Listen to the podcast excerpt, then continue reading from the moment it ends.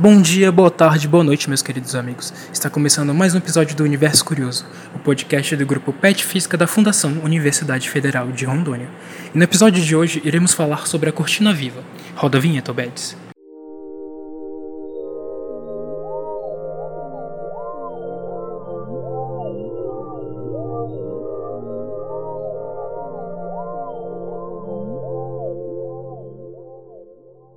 Você que tem uma cortina no banheiro de sua casa, já percebeu que ao tomar banho ela começa a se aproximar de você?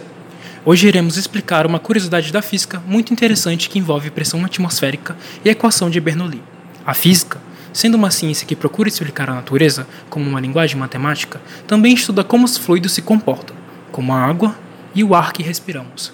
Para que você entenda o porquê de sua cortina no banheiro se movimenta, é preciso entender primeiro o conceito da pressão atmosférica.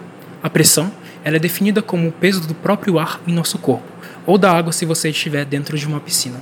A pressão atmosférica diminui quanto maior a altura de um determinado lugar.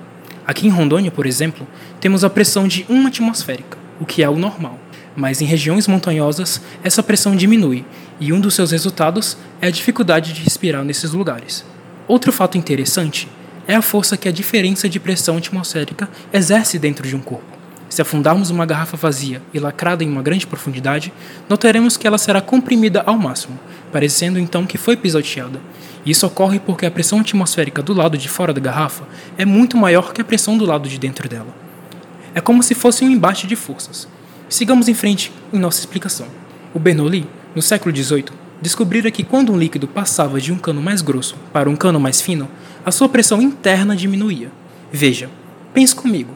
No cano mais grosso, a água escorre mais lentamente do que no cano mais fino. Isso ocorre porque a área transversal do cano diminui. Então, isso significa que quanto maior a velocidade de um fluido, menor será a sua pressão. E quanto menor a sua velocidade, maior a sua pressão também. Com isso em mente, voltemos ao banheiro. Ao ligarmos o chuveiro, a água cai em queda livre até o chão, e a velocidade com que a água cai diminui a pressão interna dentro do box. Já fora do box, a pressão atmosférica é bem maior, e isso faz com que ela empurre a cortina em sua direção como se fosse um imã.